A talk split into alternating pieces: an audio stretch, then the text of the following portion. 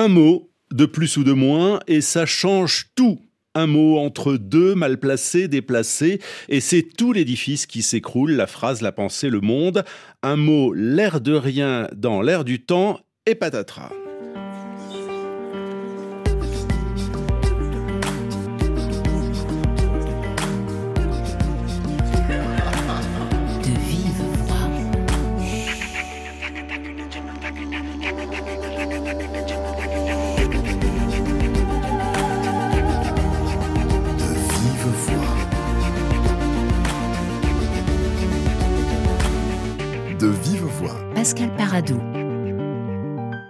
Quatre romans seulement, Vincent Almendros a imposé un art très subtil du suspense avec trois fois rien apparemment. Une mère, son fils à l'âge de la puberté avec des boutons d'acné, une cousine et roule. Voilà comment commence Sous la menace son nouveau roman. Bonjour Vincent Almendros. Bonjour. Est-ce que vous vous reconnaissez dans cette idée que vous écrivez des romans à suspense? Euh, oui, j'aime bien cette idée-là. Je trouve que c'est une idée assez séduisante, même si euh, si on m'avait dit ça il y a quelques années, je, n'y aurais pas cru. Mais c'est vrai que je dois bien me rendre à l'évidence que qu'il y a une certaine tension, en tout cas, du moins, je ne sais pas si c'est un suspense, mais une tension euh, qui naît, oui, de, euh, à la lecture de, mes livres. Oui, ce ne sont pas des romans policiers, hein.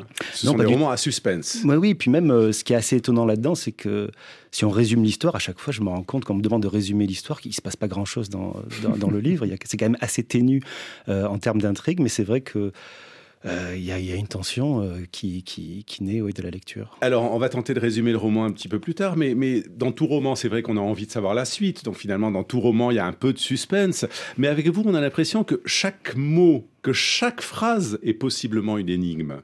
Il n'y a pas que l'histoire. Oui, ça, je, crois que ça vient du, fait que, en fait, quand, j'écris, j'ai une masse euh, assez importante. Le livre peut faire, à un moment donné, du manuscrit 3 euh, ou 400 pages.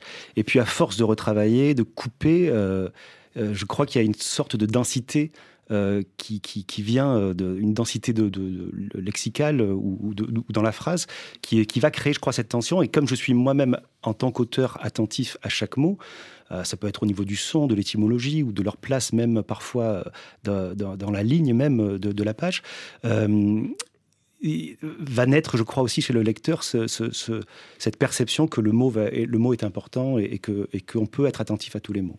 400 pages pour finalement n'en publier que 135 Oui, et encore, je crois que quand je dis 400 pages, je, je minimise en fait, oui.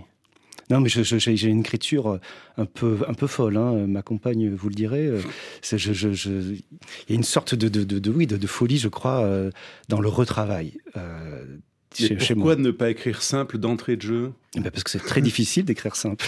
très, très difficile.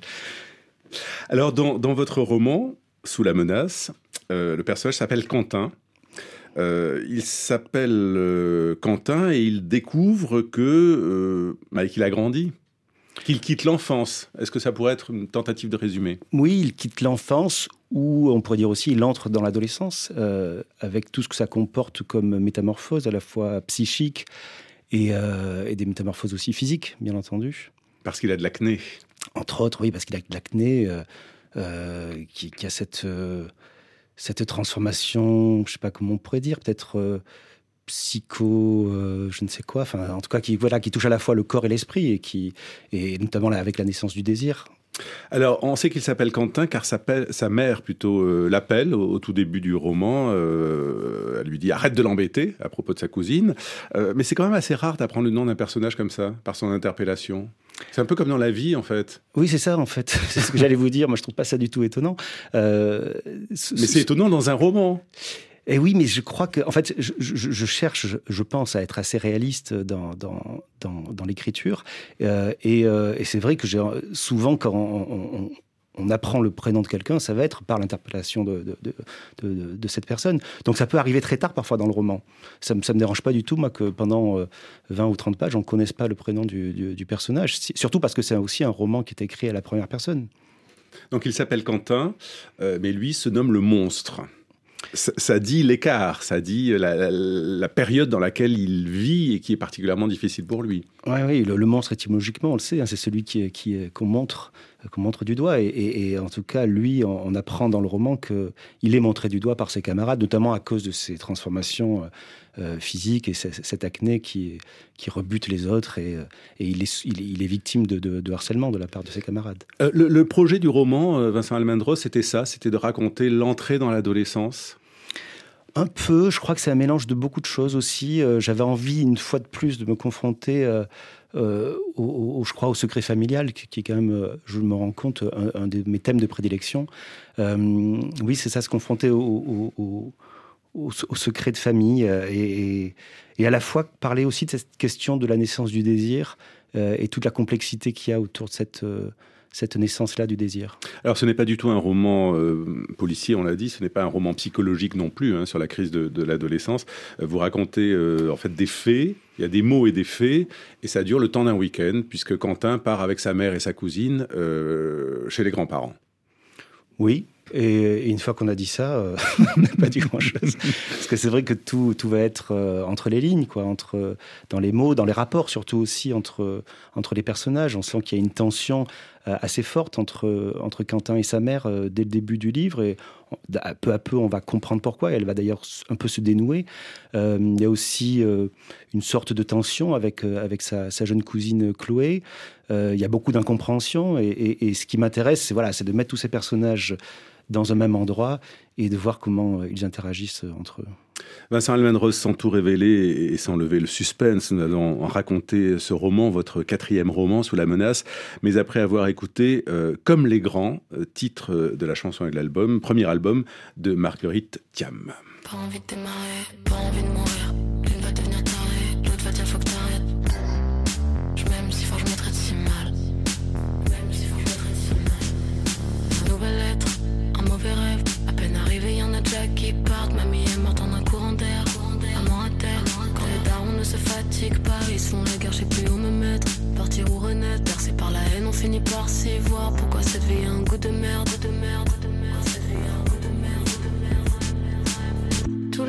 problèmes remis sur moi, j'absorbe la douleur qu'ils s'infligent. Au lieu des mots qui soignent, ma mère n'a qu'un amour à cinq chiffres.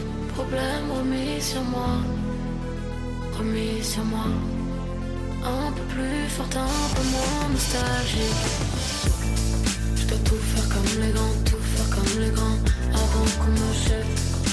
Tout faire comme les grands, c'est la règle d'or, maintenant je tiens en tête. Tout faire comme les grands, avant qu'on me chève. Tout faire comme les grands, la règle d'or. Un coup qui rend folle, t'as peut-être un matol, trois pompées dans la porte. Maman, j'ai tout gâché.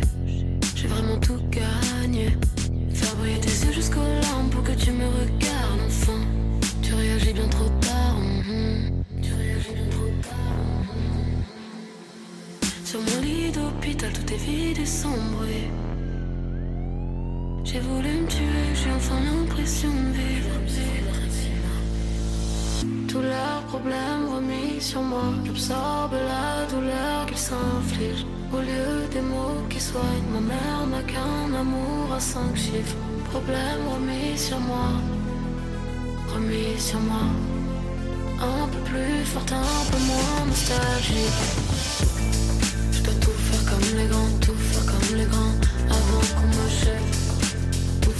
Comme les grands, d'or, maintenant je tiens en tête. Tout faire comme les grands, tout faire comme les grands, avant qu'on m'achève. Tout faire comme les grands, la règle d'or. Tous leurs problèmes remis sur moi.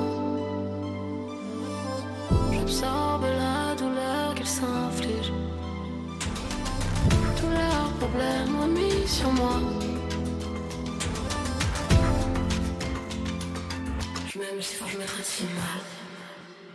Marguerite Thiam sur RFI, comme les grands, un album écrit à partir de son journal intime. Euh, Vincent Almendros, est-ce que vous avez tenu, vous, un journal intime, euh, écrit des histoires quand vous étiez petit ou faire des listes de mots? Non, j'écrivais surtout de, la poésie, euh, des formes assez courtes. Le, journal intime, j'ai essayé plusieurs fois, mais une sorte d'inquiétude qui naît de cette écriture-là, enfin de, ce qu'on retient. Enfin, c'est assez, assez étrange le rapport que j'ai à ça. Mais vous écriviez à quel âge? À 14 ans, à 15 ans? À l'âge de Quentin, votre personnage? Ouais, moi j'ai commencé dans mon souvenir, le plus ancien, c'est autour de, 13 ans, ouais, de, surtout de, de, essayer de recopier, je crois, des choses qui m'avaient marqué en, poésie. Et puis. Euh, ouais, surtout des formes courtes qui jouaient déjà avec euh, les sons, le, avec, euh, avec les mots, l'ordre des mots. Le, goût de la littérature et de l'écriture, c'est donc forgé là, assez tôt.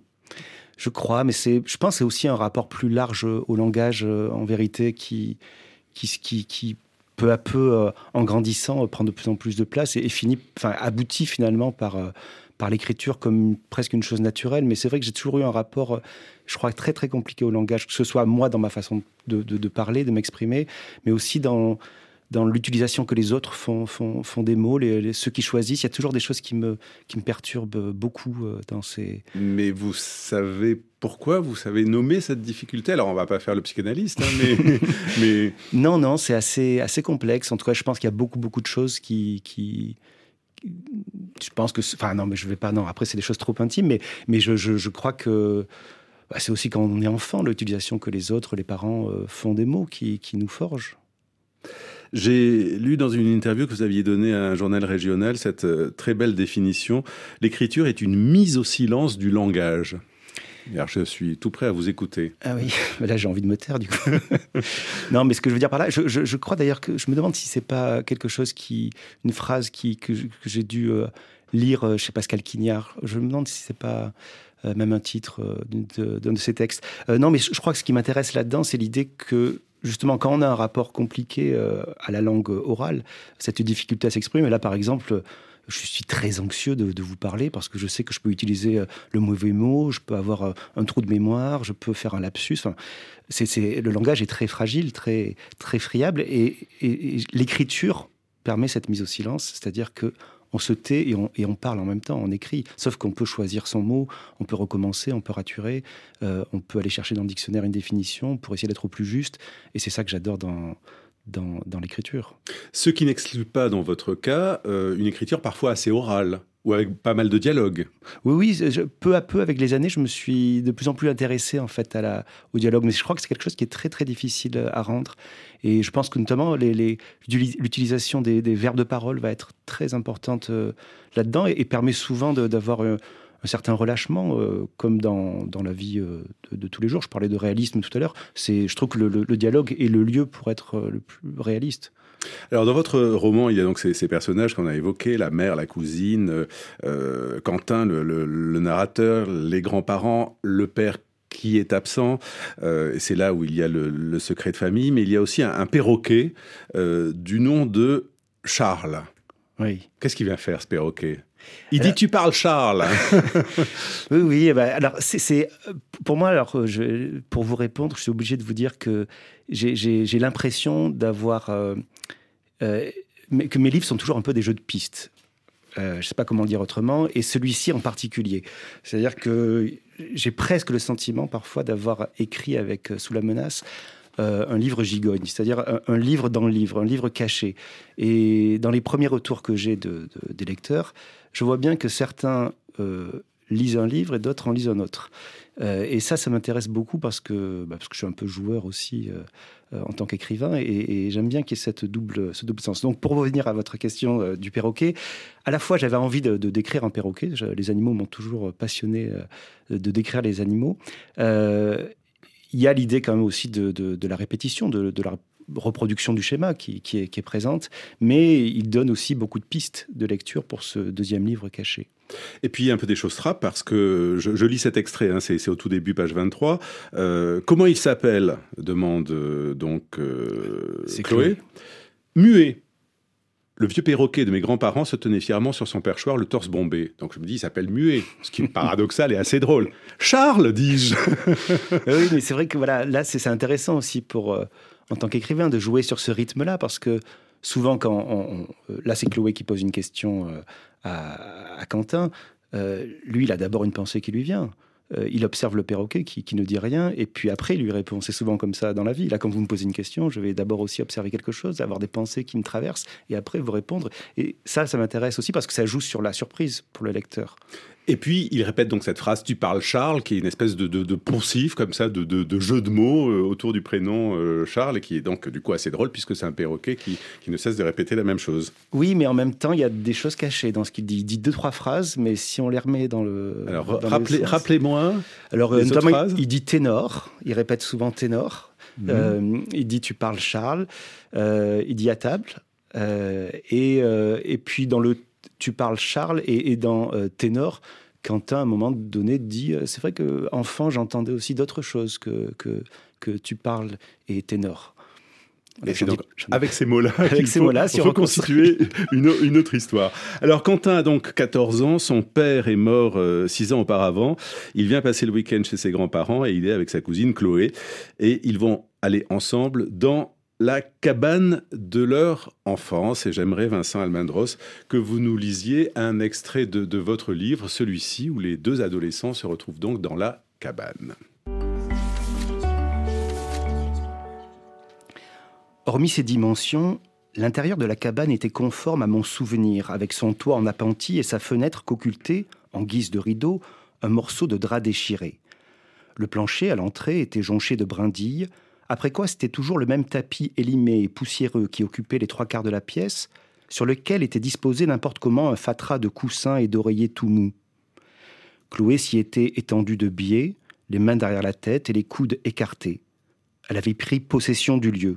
J'adore, dit-elle. Je regardais autour de moi, je reconnaissais les images que nous avions accrochées un peu partout avec mes cousins, des cartes postales gondolées, des affiches publicitaires et quelques photos de nous vers l'âge de 7 ou 8 ans, dont les couleurs étaient délavées à cause de la chaleur, de l'humidité ou simplement du temps qui avait passé. Sur la droite était punaisé un planisphère où les continents se découpaient sur une vaste zone bleu ciel représentant les mers et les océans. À côté, sur une étagère mal fixée, une série de cailloux et de coquillages côtoyaient un bout de bois tordu, tandis que des dinosaures et d'autres figurines en plastique étaient exposées sur le couvercle d'une boîte transparente. Tout cela, il y a quelques années encore, recélait une valeur inestimable à nos yeux, mais ce n'était plus aujourd'hui que des babioles laissées à l'abandon. Je m'assis près de Chloé et m'adossai à la cloison. Tu viens souvent? me demanda-t-elle. Je répondis de manière évasive, par un haussement d'épaule. Je ne parvenais plus à me souvenir de la dernière fois que j'étais monté dans ce que nous considérions, mes cousins et moi, comme notre refuge. Ce devait être avant la mort de mon père. Elle me paraissait immense à l'époque.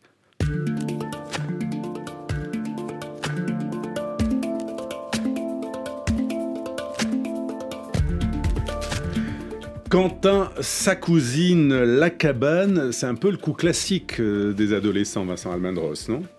Euh, vous voulez On peut imaginer la suite.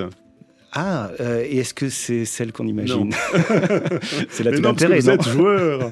voilà, c'est là tout l'intérêt. Mais c'est vrai que placer, placer ces, ces, deux adolescents dans ce refuge, donc euh, tel que je l'ai décrit, euh, va créer une, une sorte de, de, de, de, proximité entre eux euh, et une tension. De toute façon, tout l'intérêt est là, hein, d'essayer de, jouer avec aussi les, les, les souvenirs peut-être des lecteurs, leurs propres souvenirs de, relations. Donc, ne pas hésiter à aller chercher des des, choses qui sont peut-être un peu attendues, euh, parce que c'est là que va se jouer, euh, à mon avis, euh, des réminiscences aussi pour le lecteur, même si après c'est prendre le contre-pied. Et, c'est vrai que le lecteur peut se projeter. On a tous été dans une cabane, on a tous considéré que la cabane était immense, ou le jardin des parents était immense, et en fait il était tout petit, et la cabane aussi, et il s'est passé ce qui s'est passé.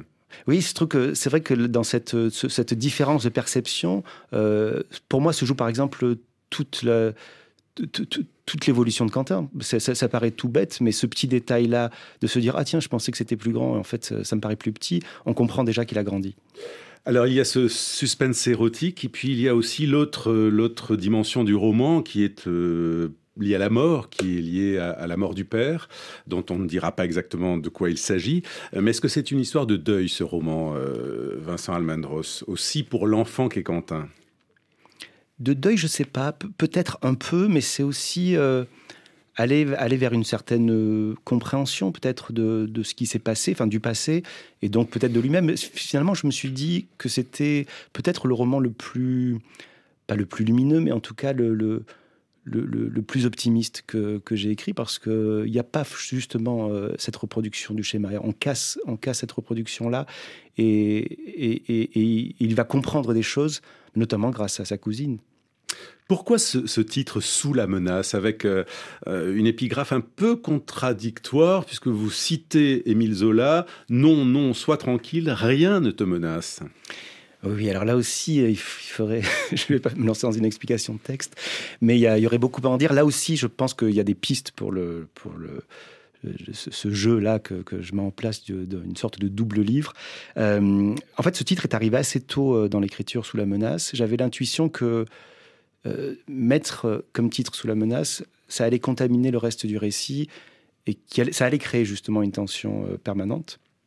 Et comme je suis joueur, j'avais envie de casser ça avec, euh, avec la phrase de, Zola en exergue. La phrase de Zola, en, la phrase de Zola, en vérité, elle est apparue parce que j'étais en train de lire pour, la première fois la, bête humaine et j'ai vu cette phrase. Je me suis dit, non, ça c'est trop beau, je ne peux, peux pas ne pas le mettre en exergue. et en même temps, vous dites que ça casse euh, enfin que ça, contredit le titre, mais en vérité, quand on sait dans l'histoire de, Zola euh, qui est le personnage qui dit cette phrase-là, c'est quand, quand, même euh, quelqu'un qui a une sorte de tueur en série. Qui et, quand, et, quand, il dit ça, il a justement des pulsions meurtrières. voilà. mais, mais, du coup, Zola est très haut dans votre panthéon personnel pour qu'il se retrouve dans ce, dans ce roman cité?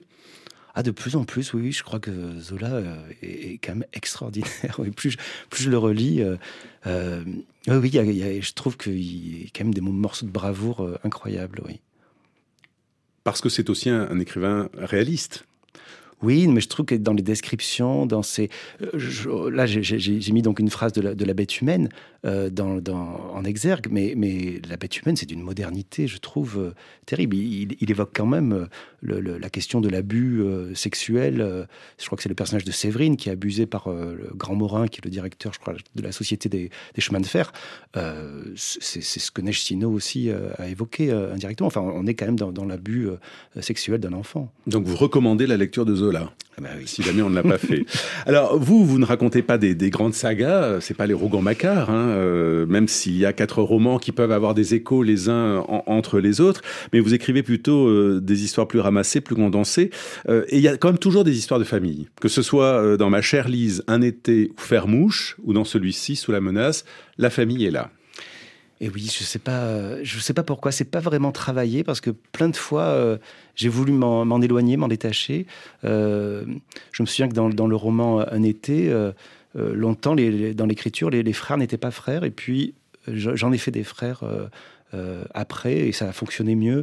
là, c'est la même chose aussi. Chloé, au début, c'était pas, c'était qu'une voisine, et j'en ai fait une cousine, et il y avait quelque chose qui, qui, fonctionnait mieux. ça me rattrape toujours. Je ne sais pas comment vous dire. Mais parce que la famille est, est au-dessus de tout pour vous?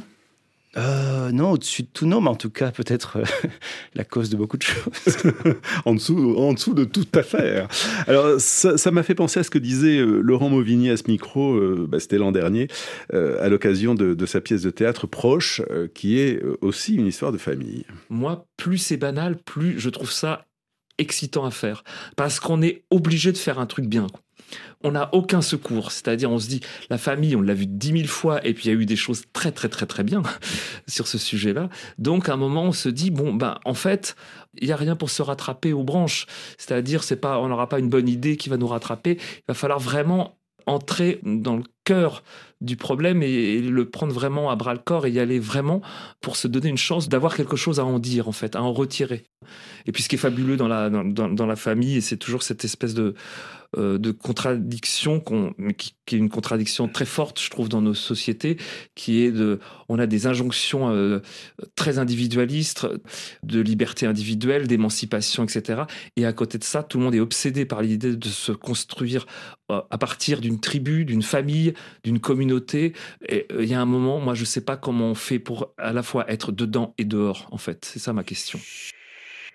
Vincent Almendros, est-ce que vous êtes proche de ce que dit euh, Laurent Mauvignier Ah oui, je trouve qu'il a complètement raison sur, sur les deux points. Euh, et, notamment le premier, c'est vrai que, que s'attaquer à, ce thème-là, c'est euh, s'attaquer à quelque chose qui a déjà été travaillé mille fois. Et, c'est vrai que c'est ça qui est passionnant. C'est moi, c'est ça qui m'intéresse, c'est de comment arriver à traiter quelque chose. Euh, du moment que ça paraît difficile, c'est ça qui, qui, est, qui est attirant pour, pour l'écrivain. Comment arriver à contourner le cliché Comment il y a beaucoup d'écrivains que j'aime euh, qui s'attaquent justement au cliché, euh, que ce soit euh, d'Apollinaire à tout, bah, par exemple justement à Mauvigné, enfin ou des, auteurs qui, qui, vont travailler. En, vérité, le, la solution, c'est travailler la langue, je crois. Mais rien ne s'invente. Moi, en tout cas, j'ai assez vite compris que j'avais j'avais pas beaucoup d'imagination a priori. Enfin, c'est ce que je me suis dit très tôt et que c'était pas ça qui, qui m'intéresse. Et effectivement, je sens bien que je vais pas écrire des sagas. Que ce qui m'intéresse, c'est plutôt le, le, les, oui, les, rapports entre les gens, les, tensions euh, du quotidien. Euh, et comment arriver à créer une tension avec ça. Oui, la forme et donc la langue. Et aussi la langue, bien sûr, oui, c'est vrai que c'est ça qui me passionne le plus, en vérité. Même si, dans tous vos romans, il y a un effet de grande simplicité et de grande évidence, de grande fluidité aussi.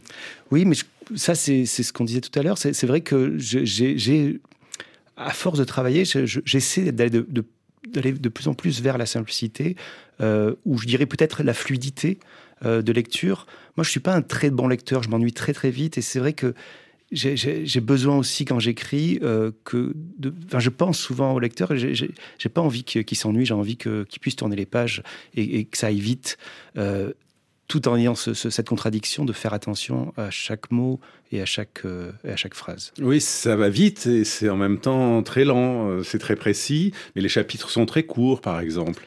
Il se passe un seul week-end, donc le temps est assez ramassé, mais il se passe quand même plein, plein de très petites choses dans ce week-end-là. Oui, mais c'est aussi une attention que je porte, je crois, euh, à l'aspect sensoriel des choses. Hein. Il y a, je suis attentif à la fois à l'aspect, aux couleurs, aux textures. Il y a quelque chose qui, qui m'intéresse dans, dans là aussi pour créer du réalisme, et, on se rend compte que ça crée aussi une poétique, finalement, euh, de, s'intéresser aux, miniatures, aux détails. Et je trouve que notre quotidien est envahi, en vérité, de, ces miniatures-là. Et c'est ça qui m'intéresse. Mais on parle trop, on écrit trop, parce que vous, vous écrivez peu, quatre romans à un peu plus de, quoi, 12 ans, 15 ans, euh, je me souviens plus de la date du premier, c'est très peu. Oui, oui, c'est peu, mais c'est aussi que ça me demande du temps. Et puis, pour être tout à fait sincère, c'est que euh, comme beaucoup, beaucoup d'écrivains, je travaille par ailleurs et c'est difficile aussi de, faire, euh, de, tout faire. Euh, mais oui, moi, j'ai une exigence pour moi, en tout cas, qui fait que tant que ça ne me paraît pas abouti, je ne vais pas je ne vais pas publier. Alors, en cité euh, Laurent Mauvigné, il faut dire que l'un et l'autre, vous êtes euh, publiés par les éditions de, Minuit, qui est cette maison née dans, la résistance, puis dirigée par Jérôme Lindon à l'issue de la Seconde Guerre mondiale, et qui a été le creuset de ce mouvement littéraire essentiel qu'est le, le nouveau roman. Est-ce qu'il y a encore aujourd'hui, Vincent Almendros, une école Minuit? Euh, je, ne sais pas. En tout cas, il y a, une, histoire. Euh, oui, il y a une histoire. Il y a je trouve qu'il y a une exigence qui, qui, se perpétue.